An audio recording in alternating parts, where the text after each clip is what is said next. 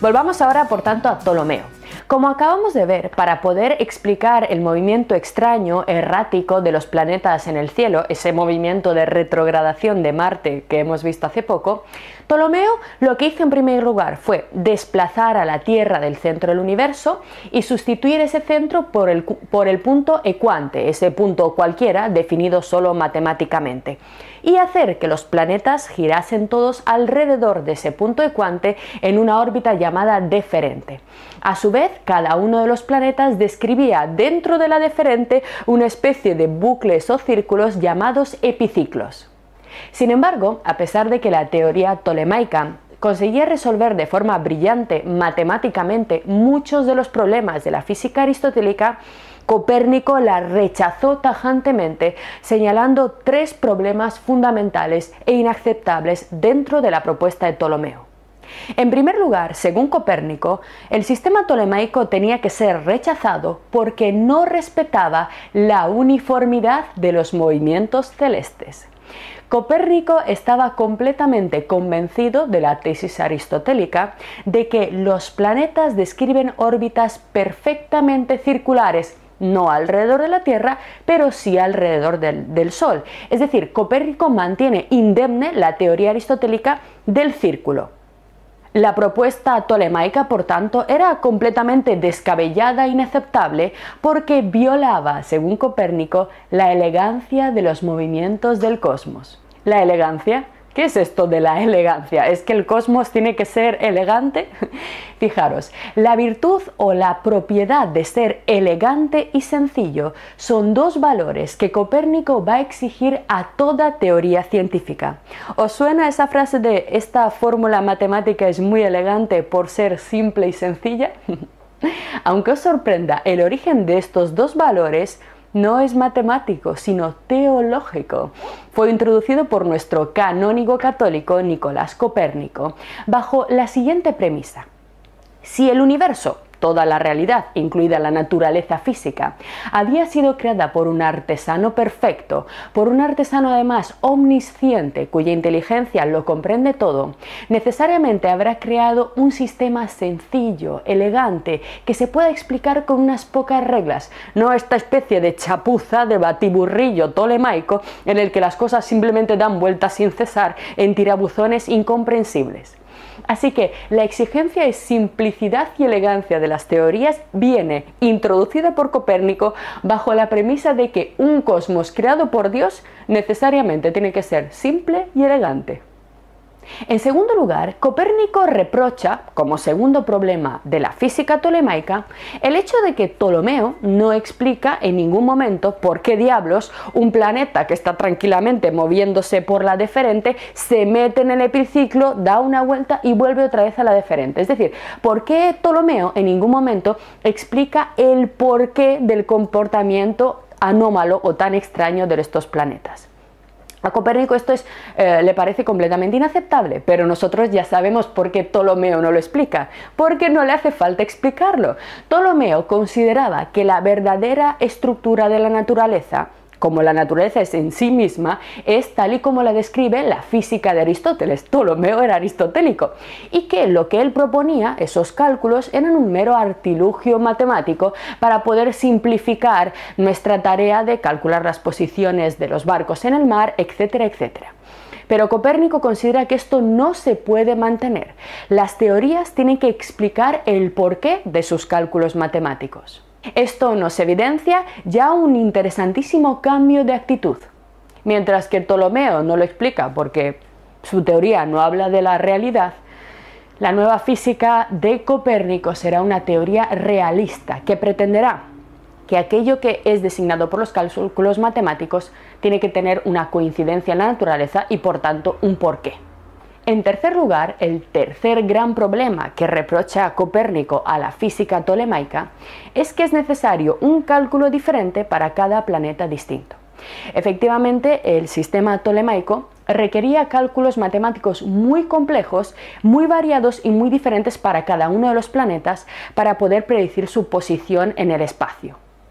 Sin embargo, la idea de la exigencia de simplicidad de las teorías, que como hemos visto tiene un origen teológico, motivó también en este caso a Copérnico a considerar que esto no podía ser cierto. Literalmente, Copérnico afirma que la teoría tolemaica es falsa porque es demasiado complicada. Era necesario buscar una solución más sencilla y no solamente eso, una solución que usando una sola teoría, una sola ley y un solo tipo de cálculos fuese capaz de explicar el movimiento de todos los planetas. Es decir, aparece aquí por primera vez la aspiración de la ciencia a la famosa teoría del todo, es decir, a buscar teorías omniabarcantes, completas, capaces de explicar toda la realidad a través de unas pocas y sencillas leyes. Una ley para describirlos a todos, una ley para calcularlos a todos y una única ley para dominarlos a todos. Veremos cómo esta idea eclosiona y florece en el pensamiento de Newton.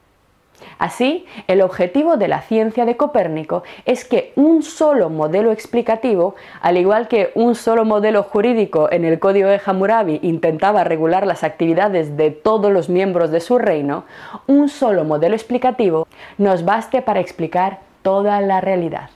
Este es el gran sueño de la modernidad impulsado por Copérnico, y es que, según él, si todo lo que existe ha sido hecho por una sola mano, por una sola inteligencia, toda la realidad tiene que responder, tiene que mostrar las huellas de un solo estilo, de un solo orden, de alguna forma, una sola ley. Pero si lo pensáis bien, esta idea a nosotros también nos parece evidente, ¿no? La teoría del todo buscada por la ciencia. Esta idea no es del todo autoevidente. Por ejemplo, para Aristóteles, físico anterior, existían dos mundos regidos por dos tipos de conjuntos de leyes completamente diferentes, compuestos por materiales completamente distintos. Nuestra física actual nos dice por ejemplo, que a nivel cuántico la física, la naturaleza se comporta con leyes completamente ajenas a lo que nosotros vemos a nivel macroscópico o mesoscópico. Así, frente a la ciencia antigua e incluso nuestra física contemporánea, la ciencia moderna tiene un marcado sesgo unificador, homogeneizador, que busca reducir las diferencias a una igualdad generalizada. Esta idea de la igualdad, de que bajo las apariencias en realidad todo es igual, pasará, como ya estáis sospechando, a la política. La modernidad será aquel momento de la historia del pensamiento humano en el que triunfará la idea de que todos somos iguales, en este caso ante la ley, pero la idea empieza a eclosionar en el ámbito físico y después pasa a la política. Así, fijaros qué interesante. Mientras que los pensadores y filósofos modernos lucharon por, de alguna forma, destronar las jerarquías, por romper las diferencias y mostrar que en realidad todos somos iguales, en la búsqueda de estos nuevos valores que eran absolutamente impensables en el eh, pensamiento medieval, nosotros, los posmodernos, hemos invertido la dirección y lo que queremos hacer es deshacernos del peso de la homogeneidad que ha puesto sobre nosotros la modernidad. Mientras que los modernos buscaban unificar, ¿qué hacemos nosotros los posmodernos? Queremos destacar la diversidad, la diferencia en el plano político, social y también en el plano científico. ¿O acaso no somos aquellos que tienen conviviendo al mismo tiempo dos teorías físicas completamente incompatibles? Mientras algunos siguen buscando la teoría del todo, ahora mismo tenemos dos teorías que describen la naturaleza de forma completamente opuesta, que son imposibles de casar, la cuántica y la teoría de la relatividad. Como os digo, mientras algunos buscan o sueñan con que en algún momento ambas teorías se unifiquen, otros dicen que esto no tiene por qué ocurrir. Hay espacios diferentes, diversidad en la naturaleza y puede haber regiones regidas por leyes completamente distintas. ¿Cuáles son, por tanto, los presupuestos fundamentales de la física de Copérnico que podemos establecer después de todo lo que hemos visto hasta ahora? He extraído para vosotros cinco ideas principales, cinco ideas capitales con las que quiero que os quedéis eh, tras nuestro estudio de este importantísimo pensador. Fijaros, en primer lugar, la primera idea importante de la concepción de Copérnico de la física es la siguiente. Detrás de la realidad sensible y su multiplicidad de formas sensiblemente experimentadas hay en realidad un orden y solo un orden, de tal forma que una única teoría está llamada a explicarlo. La diversidad, la distinción, en realidad es pura apariencia para Copérnico. En realidad todo está regido por las mismas leyes. En realidad todo es lo mismo. En segundo lugar, la segunda idea importantísima del pensamiento copernicano es que la realidad real, digamos, lo que podríamos llamar la verdadera realidad, nuestras apariencias sensibles que nosotros vemos y que nos confunden, la verdadera realidad está oculta.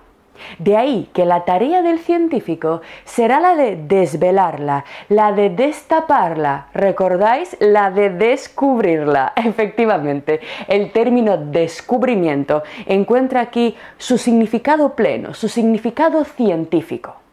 El científico, por tanto, será ahora el nuevo encargado de levantar los velos del secreto de la naturaleza a través de su nuevo método al cual ahora con Copérnico se unen también las matemáticas.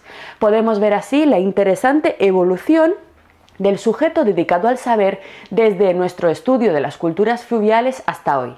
Habíamos visto en primer lugar al chamán, al mago astrólogo, después al sacerdote, a continuación al filósofo griego, que era el primero en haber desarrollado filosofías de la naturaleza, interpretaciones que sin embargo eran todavía solamente teóricas. Y finalmente, por fin en la modernidad con Copérnico, llega el científico que con su arma matemático experimental está dispuesto a revelar todos los secretos de la física. En tercer lugar, la tercera idea muy importante que tenemos que recordar de Copérnico es que la realidad, la verdadera realidad y lo que nosotros sentimos, lo que nosotros percibimos no coinciden. No tiene que ver en nada la verdadera estructura micro y macroscópica de la naturaleza, su verdadera constitución física con lo que nosotros percibimos. La experiencia no es el camino que nos llevará al conocimiento de la naturaleza. ¿Os imagináis? Esta es una idea que le habría provocado un infarto a Aristóteles de estar vivo para la época. Según Copérnico, hay una dualidad insuperable, irremediable entre lo que percibimos y lo que el mundo es en verdad. Ya os decía en clases anteriores que la idea de que la verdad está oculta, está detrás de lo que nosotros podemos llegar a percibir a través de nuestros sentidos, eres algo completamente extraño para pensadores empiristas como Aristóteles o Francis Bacon. Finalmente, la última idea importante que quiero que recordemos de todo lo que hemos visto hasta ahora es la convicción de Copérnico de que existen verdades absolutas y leyes absolutas que se mantendrán ahora y para siempre, de tal forma que la naturaleza tiene una estructura lo suficientemente estable y regular que le garantiza al científico la seguridad de poder estudiarla con calma a lo largo de las décadas, de los siglos y de los milenios. Lo que acabas de ver es solo un pequeño fragmento de nuestro curso. Si quieres disfrutarlo en su totalidad y descubrir muchos otros cursos, también de historia de la ciencia y de historia del arte, visita nuestra web anamilecam.com. Y recuerda, este proyecto solo es posible gracias a nuestro programa de microfinanciación. Si quieres apoyarnos, conviértete en uno de nuestros micromecenas en Patreon. Desde solo un euro al mes nos ayudarás activamente a seguir difundiendo la cultura. Gracias.